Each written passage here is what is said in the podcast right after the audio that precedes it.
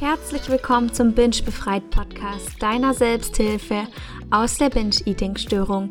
Mein Name ist Lilith Huber und ich freue mich total auf diese Episode, weil es heute um ein Thema geht, das ich persönlich wahnsinnig spannend finde.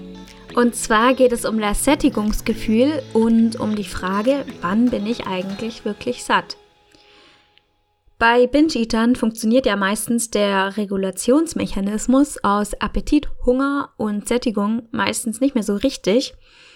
Und die Kontrolle über die Nahrungsaufnahme ist oft einfach komplett verloren gegangen. So habe ich das zumindest bei mir wahrgenommen und ich habe meistens so viel gegessen, bis ich alle Lebensmittel, die vorhanden waren und die ich teilweise extra für den Essanfall eingekauft hatte, bis diese Lebensmittel alle aufgegessen waren. Oder bis ich das Gefühl hatte, mein Bauch könnte jede Sekunde platzen. Wie auch beim Hungergefühl musste deshalb mein Körper oder besser gesagt mein Gehirn erstmal wieder lernen, wann er wirklich satt ist und wann ich aufhören sollte zu essen. Unsere Körperliche Sättigung erfolgt durch einen sehr komplexen Vorgang in unserem Körper, an dem zahlreiche Faktoren eine Rolle spielen. Und da möchte ich dir jetzt ganz leicht und verständlich einen kleinen Einblick geben. Denn während dem Essen stimuliert die Nahrung in unserem Magen bestimmte Nerven, die in unserem Magen-Darm-Trakt quasi eingebettet sind. Und diese Nerven sind sogenannte Rezeptoren, die du dir wie eine Art Bindungsstelle vorstellen kannst. Und diese nehmen Signale im Körper auf, wie zum Beispiel die Dehnung des Magens. Und dadurch wird dann ein Prozess im Körper ausgelöst. Und beim Sättigungsgefühl äh, spielen eine Art Dehnrezeptoren eine Rolle, so nenne ich sie jetzt hier. Und diese Dehnrezeptoren messen, wie weit dein Magen durch das Essen ausgedehnt wird.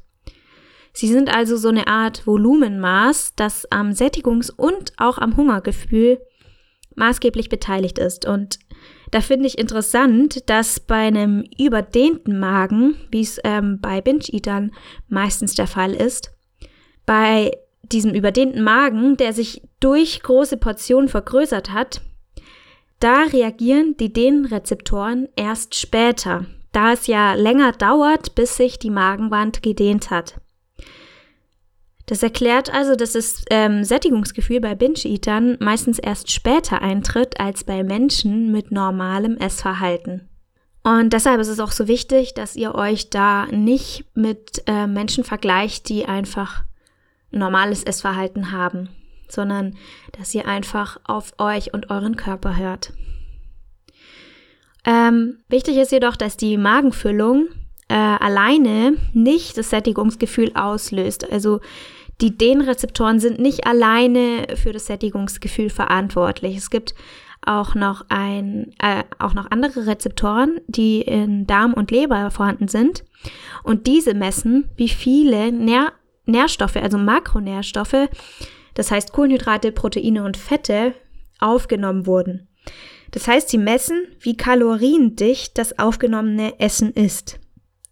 Die Dehnrezeptoren und die Nährstoffrezeptoren, die heißen in echt übrigens nicht so, aber ich nenne es jetzt hier so zum besseren Verständnis.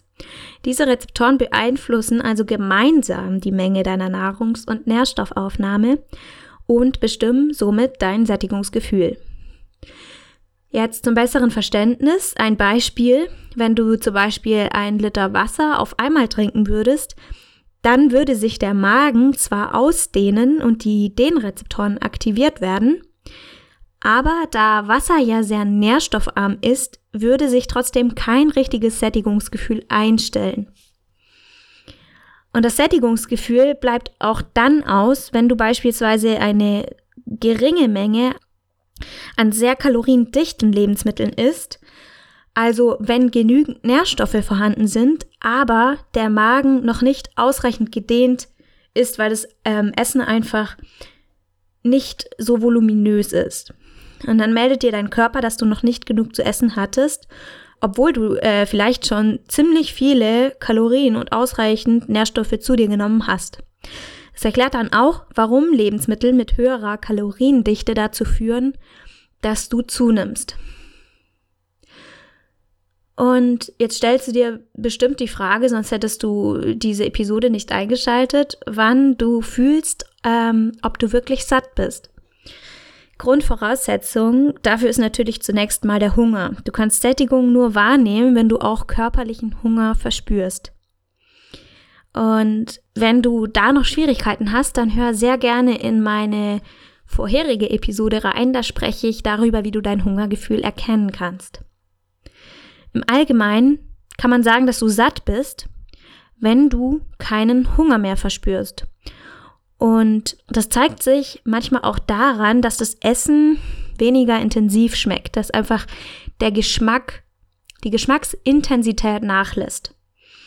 Und bei mir hat sich das auch darin gezeigt, dass ähm, ich das Interesse am Essen verloren habe und sich so eine Art Gefühl der Zufriedenheit eingestellt hat. Und wie du ja nun weißt, sendet dir dein Körper Sättigungssignale, wenn du zum einen genug Nahrung und zum anderen genug Nährstoffe zu dir genommen hast. Das heißt, um die Sättigung fühlen zu lernen, musst du dich wieder mit deinem Körper connecten also verbinden und seine Signale wahrnehmen lernen. Wichtig ist dabei aber auch, dass du dein Essverhalten nicht mehr auf irgendeine Art zügelst, dass du wegkommst ähm, vom kopfgesteuerten Essverhalten. Das heißt, dass du quasi nicht mehr deine Portionsgrößen mit dem Kopf bestimmst, dass du quasi sagst, so viel gibt's und mehr nicht, sondern dass du hinkommst zu einem körpergesteuerten Essverhalten, bei dem du mit deinem Körper verbunden bist und auf ihn hörst. Denn bei einem restriktiven, kopfgesteuertem Essverhalten reagiert dein Körper mit periodischem Heißhunger, kann man sagen, und mit Essanfällen, sobald du also, sobald die Willenskontrolle über dein Essen in einer bestimmten Situation geschwächt ist, dann bingst du wieder. Das heißt, weg vom kopfgesteuerten Essverhalten hin zu einem körpergesteuerten Essverhalten. Ganz wichtiger Punkt. Wichtig ist natürlich auch, dass du ähm, versuchst, alle Makronährstoffe in einer Mahlzeit zu dir zu nehmen. Es muss natürlich jetzt nicht jede Mahlzeit sein, also mach dich da nicht wieder verrückt, aber versuche einfach darauf zu achten, weil, wie du ja gelernt hast, wird die Sättigung durch alle drei Makronährstoffe beeinflusst. Das heißt, nimm ausreichend Kohlenhydrate, Proteine und Fette zu dir und ernähr dich ausgewogen und nährstoffreich. Und auf ein Thema möchte ich noch eingehen, mit dem ich selber mh, hm, Schwierigkeiten hatte. Und zwar konnte ich manchmal oder meistens eigentlich immer, konnte ich einfach nicht aufhören zu essen, weil es mir so, so unglaublich gut geschmeckt hat. Und Vielleicht kennst du das auch von dir, dass du das Gefühl hast, alles aufessen zu müssen, weil du Angst hast, dass du nicht da genug davon bekommst, vielleicht weil es dir jemand anderes weg ist oder ähm, ja, weil du einfach den Geschmack länger anhalten möchtest von dem Essen. Da ist es dann einfach sehr hilfreich zu wissen, dass der Geschmack des Essens mit zunehmender Sättigung nachlässt und das Essen einfach nicht mehr so gut schmeckt wie am Anfang, wie der erste Bissen. Und das war für mich wirklich sehr hilfreich, einfach zu wissen, ähm, ich muss, also ich verpasse dadurch nichts, weil ich irgendwie immer so das Gefühl hatte, das ist meine einzige Chance, das jetzt zu essen. Aber einfach das Wissen darüber zu haben, auch ähm, wenn ich zum Beispiel nach Hause gekommen bin und gesehen habe, boah, da gibt's was richtig Leckeres, aber eigentlich bin ich schon total satt, dann einfach zu wissen, Mm, ich hebe mir was für morgen auf und dann kann ich das morgen essen. Oder das habe ich schon so lange nicht mehr gegessen. Ich koche es mir einfach morgen nochmal, wenn nichts mehr übrig bleibt. Und einfach dieses, dieses Wissen darüber zu haben, dass du immer genug zu essen bekommen wirst und auch immer das essen kannst, was du willst. Wir leben ja in einer Überflussgesellschaft. Da ist es ja kein Problem. Das war für mich sehr, sehr hilfreich. Und wenn du noch Schwierigkeiten hast, dann kann ich dir ähm, zu Beginn empfehlen, noch mit der Hungerskala und der Achtsamkeitsübung aus meiner letzten Episode zu arbeiten, die ich dir auch hier nochmal in den Show Notes verlinken werde. Und ich finde Achtsamkeit beim Essen ist eine sehr, sehr große Hilfe, wenn es darum geht, sein Sättigungsgefühl besser wahrnehmen zu können, weil Achtsamkeit hat für mich auch sehr viel mit Feingefühl zu tun und in den Körper hineinfühlen und seine Signale besser wahrnehmen zu können. Und deshalb widme ich diesem Thema eine ganze Episode nächste Woche. Es geht da dann um Achtsamkeit und bewusstes Essen. Und ich hoffe sehr, ich konnte dir mit dieser Episode weiterhelfen und du konntest etwas für dich mitnehmen.